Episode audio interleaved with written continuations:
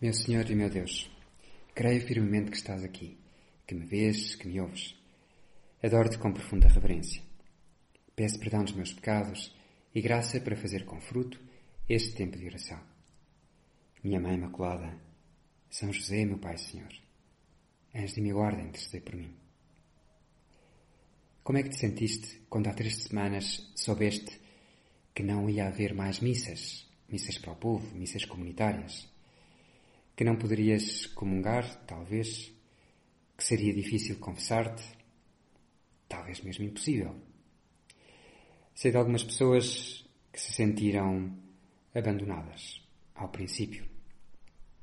Parecia-lhes incompreensível ficar longe dos sacramentos, num momento em que precisavam ainda mais deles. Parecia que a Igreja os deixava órfãos, que se desinteressava deles. Porém, com o tempo, foram percebendo que não era assim. Antes, pelo contrário. A Igreja redobrou a oração por cada uma, por cada um. E as missas celebradas pelos sacerdotes, ainda que sem povo, são celebradas com um fervor especial. Talvez ainda não experimentado pelos sacerdotes, pelos próprios sacerdotes até este momento. Tenho recebido ecos de muitos que se estão a sentir muito mais acompanhados do que antes. Não só pelos sacerdotes, pelos seus sacerdotes, mas pelo Papa.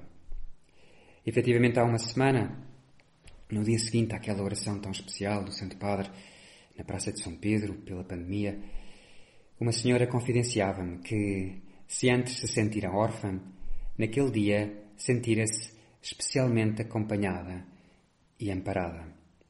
Ficara emocionada perante a oração do Papa diante do Santíssimo Sacramento.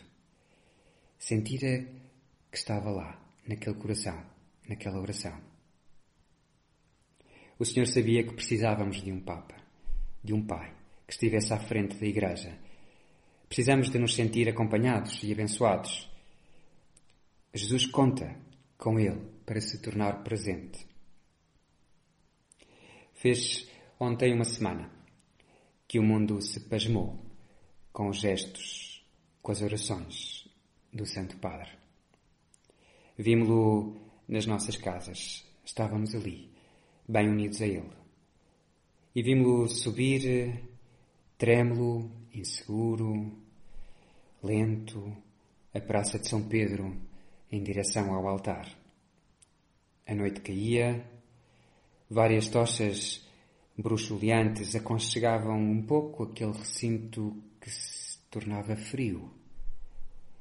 O céu enchera-se de nuvens e começava a chover. Entardecia. E assim começava precisamente o Papa as suas palavras. Desde há semanas que parece o entardecer, parece cair da noite.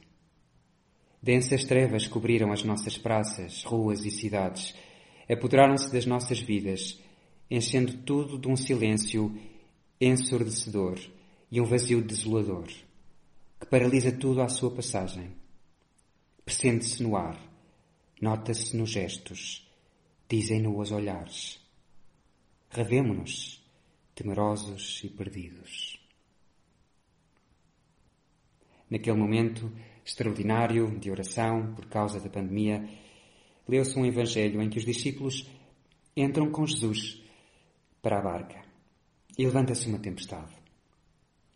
Hoje, na véspera de começar uma Semana Santa tão especial, convido-te a recordar aquele momento que vivemos com o Papa, a entrar de novo naquele Evangelho, a escutar de novo as palavras do Santo Padre, a rezar com Ele, a deixar-te ajudar por Ele. Ontem celebrei a missa em tempo de pandemia, aquela que recentemente foi aprovada pela Congregação para o Culto Divino e Disciplina dos Sacramentos. E lê-se precisamente esse Evangelho. Fez-me bem recordar aquele momento e aquela bênção que o Papa nos deu. Que emoção pensar nas pessoas que sofrem e ouvir o Papa a dizer ao Senhor na hóstia consagrada, da sua parte. Agora nós, sentindo-nos no mar agitado, imploramos-te: acorda, Senhor. Dizia então o Santo Padre que rever-nos naquela narrativa era fácil. O difícil era entender o comportamento de Jesus. E porquê? Porque Jesus está a dormir naquela barca. Adormece. Deixa-se dormir. Enquanto tudo, tudo abana à sua volta. Tudo se agita. Porque se deixa dormir na barca quando tudo parece afundar-se. Os pobres discípulos não entendem e assustam-se muito. Mestre, não te importas que precisamos? Não entendem aquele comportamento. E nós também não. Não conseguimos perceber, Senhor, o que é que queres com tudo isto? O que estamos agora a viver? Porque permites isto, Senhor? Não te preocupas conosco. É-te indiferente a nossa sorte. Hoje procura olhar para Jesus. Mete-te nessa barca. Sente a tempestade. Sente o medo. Sente ruir todas as certezas que tinhas até há umas semanas. Sente a dúvida. E volta-te para Ele. Não tenhas medo de o despertar, de chamar por Ele. Mas depois faz silêncio no teu coração. Deixa que Ele te responda. Que fez Ele com os discípulos naquele dia? Depois de acalmar o vento e as águas, volta-se para os discípulos em tom de censura. Porque sois tão medrosos? Ainda não tendes fé? Um sacerdote amigo que vive em Madrid contou-me há uns dias que tinha conseguido por fim, que o autorizassem a entrar no hospital e atender os doentes infectados com Covid-19. Tinha de ir vestido de astronauta quase, com todo um dispositivo de segurança, e contava a alegria que sentiam as pessoas quando lhes dizia que era sacerdote. Uma freira, ao sabê-lo, pôs-se a chorar de emoção. Imaginei a oração dessa religiosa nos dias anteriores, ali, sozinha, sem os sacramentos, sem um sacerdote, com a sua vida, a sua barca, a afundar-se por completo. E o seu Jesus, a quem ela entregara a vida toda, a dormir. Mas agora ele despertara e vinha acalmar a tempestade. Porque sois tão medrosos Ainda não tendes fé? Em que consiste esta falta de fé dos discípulos? perguntava o Santo Padre, que se contrapõe à confiança de Jesus. Não é que deixaram de crer, pois invocam-no, mas vejamos como o invocam. Mestre, não te importas que pereçamos? Não te importas.